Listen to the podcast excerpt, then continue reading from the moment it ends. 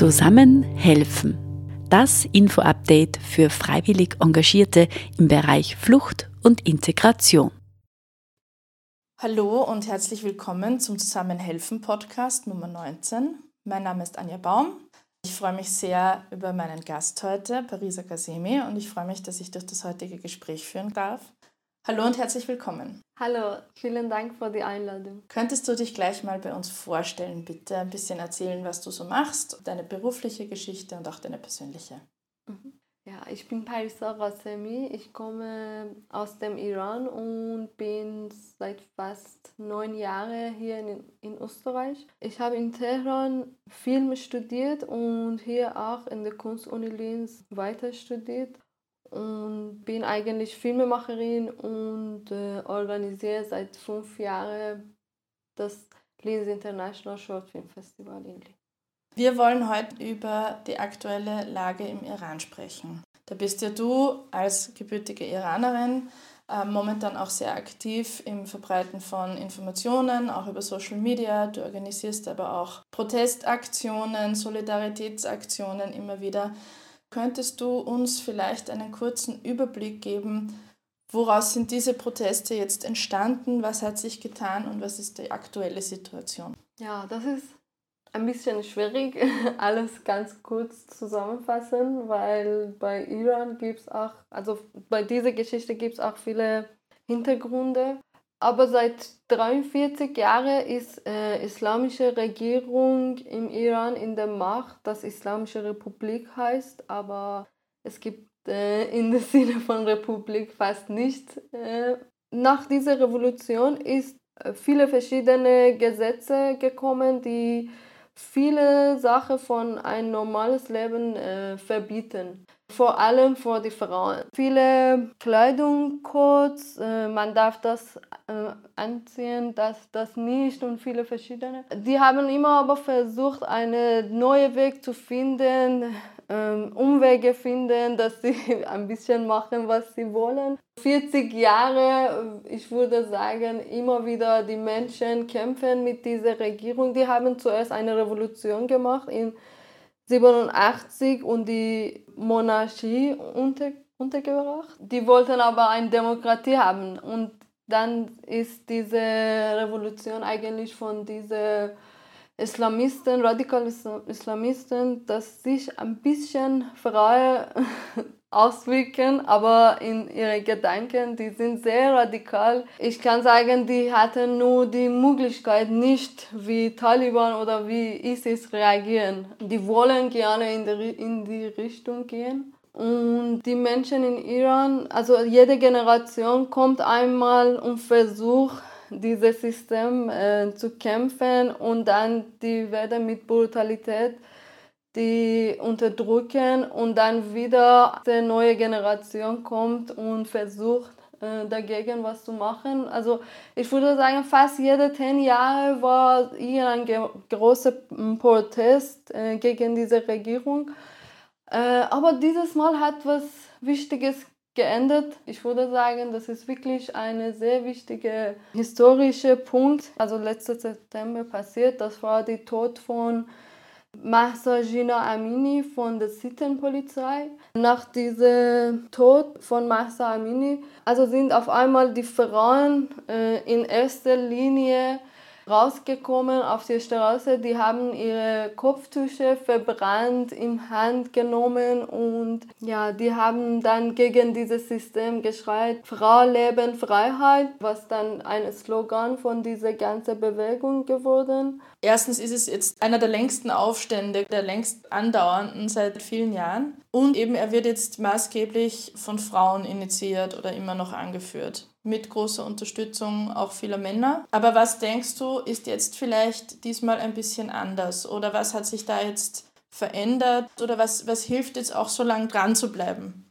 Äh, ich glaube, es gibt ein paar Punkte. Ähm, eine ist, die Frauen waren schon bei letzten Protesten auch stark dabei, aber ihre Forderungen waren immer übersehen. Also Forderungen für Frauenrechte waren nicht dabei. Die haben immer gesagt, das lassen wir von nachher, später kommen wir dazu. Äh, ein anderer wichtiger Punkt ist, dass die Menschen in Iran haben schon, die meisten schon verstanden, dass diese Regierung da ist, um die ganze Erdschätze und alles, was im Iran gibt, nehmen und ihre eigene Ideologie zu ver verbreiten. Und die sind gar nicht für diese Menschen dort, die haben immer gewartet, ein bisschen ausprobiert und äh, versucht in ihrer Wahl äh, nur die zwei Parteien äh, teilzunehmen und versuchen, die, die Reformisten äh, zu auswählen. Aber das war immer wieder dieselbe da und die konnten nicht wirklich in äh, politischer Ebene weiterkommen, das ein bisschen demokratischer machen, sondern das war immer äh, ein anderer Weg von Regierung. Und das ist auch ein sehr wichtiger Unterschied in diesen Demonstrationen im Vergleich mit vorher, dass es irgendwie überhaupt keine Führung gab, es war kein Ruf äh, vor irgendeiner Demonstration von irgendwer, die eine wichtige äh, politische Person ist, überhaupt nicht. Die Menschen sind selber rausgekommen und immer wieder gekommen und immer wenn die zusammen irgendwo geredet haben und dann mit dieser Einheit, die haben dann langsam diese Einheit getroffen, okay, du denkst auch wie mich und wir denken alle dieselbe Idee, wir müssen gegen diese Regierung kämpfen, weil diese Angst von Regierung ist auch weniger geworden, weil die Leute sich in Mehrheit sehen. Was an ganz vorderster Front steht, sind, ist das Thema Frauenrechte. Zu dem Zeitpunkt, wo wir aufnehmen, steht der 8. März wieder bevor. Hat der 8. März jetzt heuer für dich eine spezielle Bedeutung und denkst du, er hat auch eine spezielle Bedeutung für die Frauen im Iran? Zwei Wochen nach dieser Revolution war die allererste Demonstration am 8. März äh, von den Frauen, äh, wo die Frauen gegen Hijab, die, die sollten dann alle Hijab haben nach einem Jahr nach der Revolution. Das war dann dieses Gesetz, dass alle Frauen mussten draußen, also in der Öffentlichkeit, äh, Hijab tragen. Und das war auch sehr streng und langsam ist das ein bisschen freier geworden. Äh, und dann die, äh, die Frauen haben am 8. März so eine große Demonstration gemacht gegen dieses Gesetz, aber damals die Männer haben nicht mitgemacht und die haben gedacht, na, das ist nicht wichtig, wir haben jetzt Demokratie und solche Sachen und das, das haben sie auf die Seite gelassen einfach. Aber besonders heuer, äh, es gibt auch einen Anruf im Iran, dass die Leute am 8. März äh, wieder rauskommen zu einer Demonstration. Dieser Ruf kommt von vielen verschiedenen Gruppen im Iran. Die haben zusammen diesen Ruf äh, rausgegeben und das kommt jetzt auf Social Media. Ja, aber was man von der Regierung sieht, man denkt immer, wo die am schwierig, also am stärksten unterdrücken. Das heißt, das ist was die mehr davon Angst haben. Und zum Beispiel deswegen sagt man immer, das ist eine Frauenrevolution oder eine feministische Revolution, äh, weil man sieht ganz klar, dass die immer wieder die Frauen unterdrücken. Und ich muss sagen, 60 Prozent von Studierenden im Iran in den Universitäten sind Frauen. Das heißt, Studieren für Frauen in dieser Gesellschaft ist äh, ganz stark drinnen und die können gar nicht dagegen machen. Das ist einfach in, nicht in Gedanken von der iranischen Gesellschaft, dass die Frauen nicht studieren oder nicht in die Schule gehen. Und ich glaube auch Frauen in, in dieser Bewegung sehr wichtig sind, weil dieser Hijab ist ein sehr wichtiges Symbol von dieser äh, Regierung, dass sie zeigen, dass diese Gesellschaft, die sind alle Muslim also das ist für sie sehr wichtig, das zu zeigen und das ist, was die immer verbreiten wollen, Islam. In ganzer Welt, die haben vor in ihre Ideen, dass die, die haben diesen Auftrag, alle Menschen auf der Welt Muslim zu machen. Also das ist ihre Gedanke. Und die mussten unbedingt zeigen, dass ihre, diese Land, alle, in diesem Land alle Muslims und zufrieden sind mit diesen Regelungen von Islam. Aber das ist gar nicht so. Also es gibt viele verschiedene Sachen, die verboten sind, wie Tanzen auf der Straße, Kussen auf der Straße. Die Frauen dürfen nicht singen natürlich nicht tanzen und Alkohol ist verboten. Es gibt viele Sachen verboten und aber gleichzeitig die Menschen in, in, im Iran haben immer versucht, das irgendwie zu machen, mindestens in ihr privates Leben. Die leben immer noch äh, so frei, die tanzen zusammen, die machen, haben Partys, die trinken Alkohol, die Frauen haben kein Hijab und die versuchen ganz normal leben, aber draußen müssen sie einfach anders ähm, spielen, eine Rolle spielen für diese verrückte Regierung. Und Frauen äh, deswegen spielen eine wichtige Rolle, weil man kann das wirklich schnell äh, mitbekommen, okay, diese Frau hat Kopftuch, so sie ist äh, Muslim. Und deswegen ist Hijab für sie sehr wichtig und das war ein sehr wichtiges Symbol von Zusammenhalten des dieses Regime. Und jetzt, dass äh, dieses Symbol weg ist und die Frauen das verbrennen und es gibt auch gerade viele Frauen, die überhaupt kein Kopftuch mehr tragen auf der Straße in, im Iran. Das ist deswegen ein sehr wichtiges Element aus deiner Perspektive, wenn du siehst, auch hier wird demonstriert für Frauenrechte am 8. März. Das ist natürlich auf einer ganz anderen Ebene, aber gibt es da auch Dinge, die den Iran und Österreich, Europa, die ganze Welt vielleicht in diesen, in diesen Vorstellungen, in diesen Wünschen, in diesen, in diesen Protesten auch verbinden? Ja, natürlich. Also ich glaube, überall sieht man schnell diese ähm, Ungleichheit zwischen Männern, Frauen und auch anderen Geschlechtern. Für mich, ich weiß nicht, das ist so klar, dieses patriarchalische System überall. Alle Frauen in ganzer Welt müssen sich bewegen und auch viele Männer, damit wir endlich rüberkommen und in eine Welt mit Gleichberechtigung wohnen können. Und das ist für mich vielleicht vor ein paar Jahren habe ich gedacht, okay, es gibt ein paar Feministinnen und die werden für uns kämpfen und irgendwann haben wir unsere Rechte. Wahrscheinlich habe ich ein bisschen so gedacht. Ich habe ein bisschen äh, versucht, äh, in meine eigene Arbeit und Projekte immer Gleichberechtigung und Vielfalt auf diese Sache zu beachten. Zum Beispiel in dem Festival, wir versuchen immer Filme von Frauen und Männern in eine gleiche Menge zu zeigen. Also ich habe immer solche Sachen versucht, aber jetzt habe ich so ein Gefühl, das ist unsere Auftrag, jede Frau und auch andere, also viele Männer, dass wir alle dafür kämpfen, weil so wurde dann hunderte Jahre wieder dauern, bis wir unsere Rechte bekommen. Jetzt sieht man auch oft, dass in, bei diesen Protesten jetzt im Iran auch viele junge Menschen beteiligt sind. Viele junge Frauen, Schülerinnen zum Teil auch, wo es jetzt auch gerade wieder ganz, ganz schreckliche Nachrichten gibt mit äh, Vergiftungen geplanten und all solchen Dingen.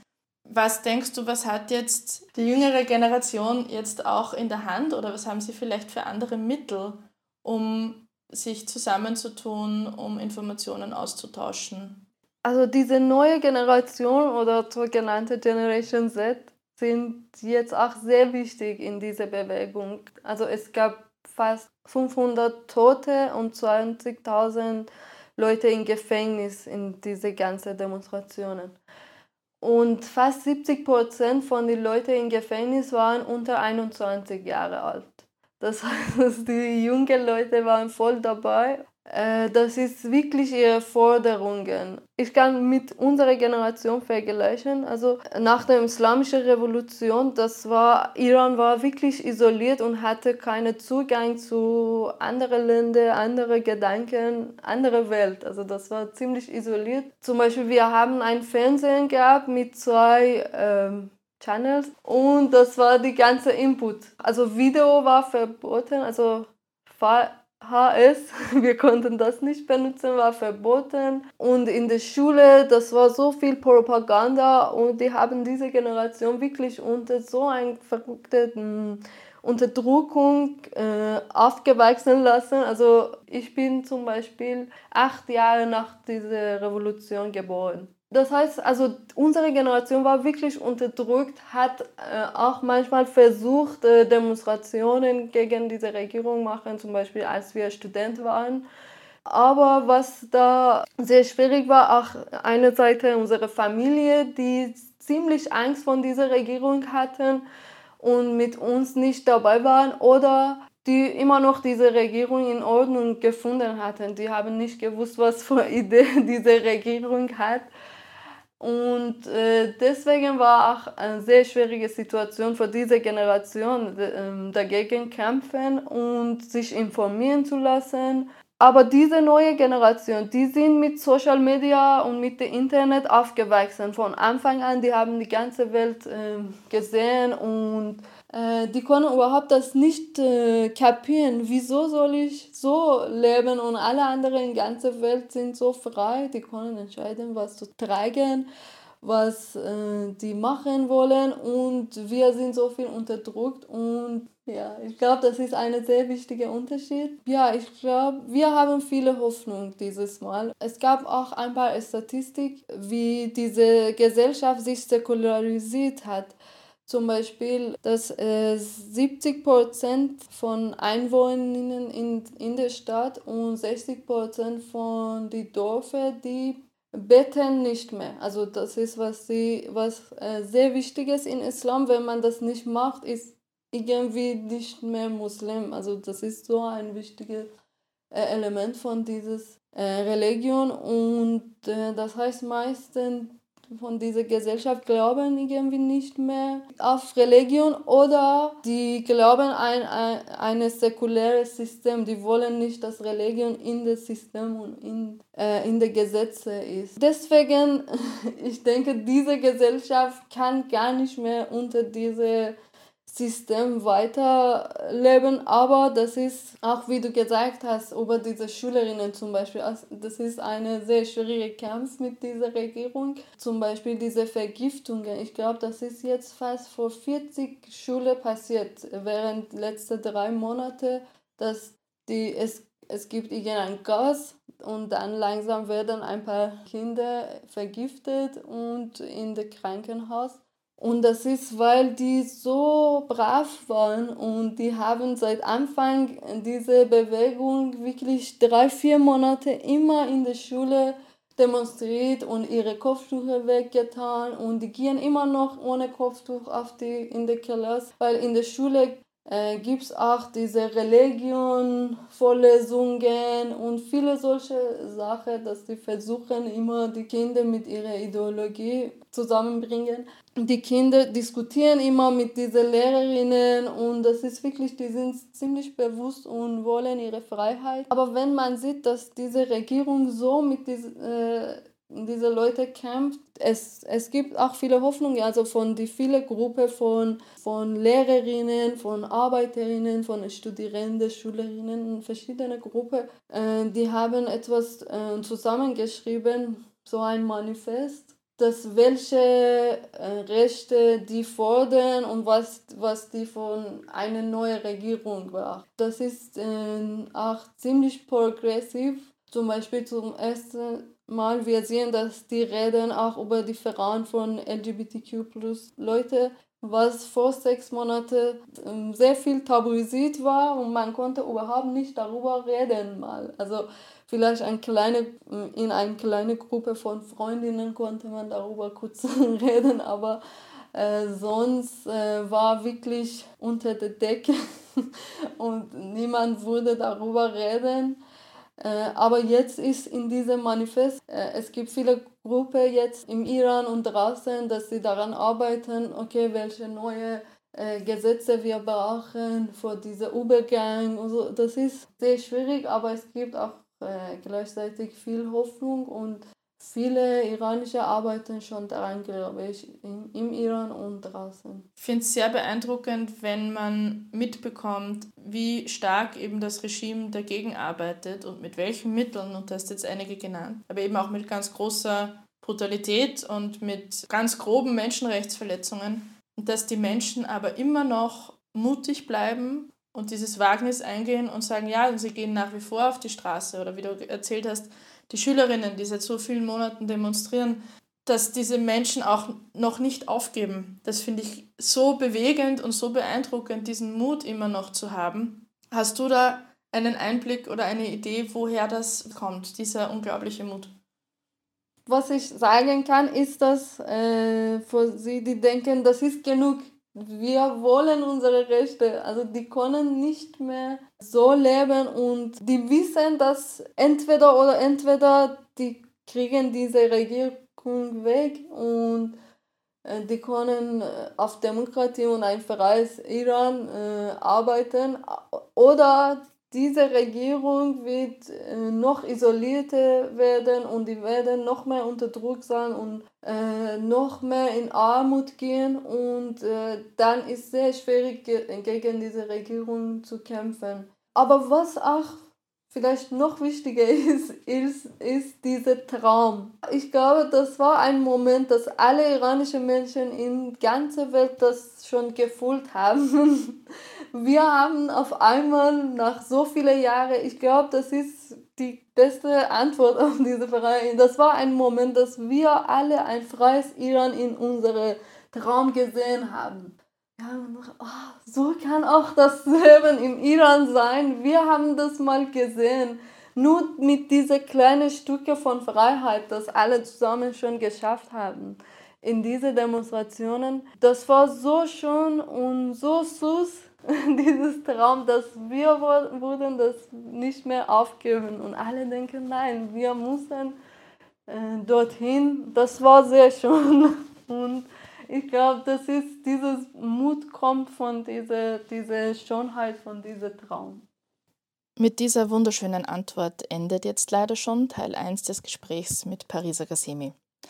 In der nächsten Folge widmen wir uns unter anderem den Fragen, welche Rolle die Medien und die Kunst in diesen Protesten spielen, wie eine mögliche Zukunft der iranischen Gesellschaft aussehen könnte und Pariser gibt uns allen noch eine wichtige Botschaft mit. Es geht also sehr spannend weiter und ich freue mich, wenn ihr auch nächstes Mal wieder mit dabei seid.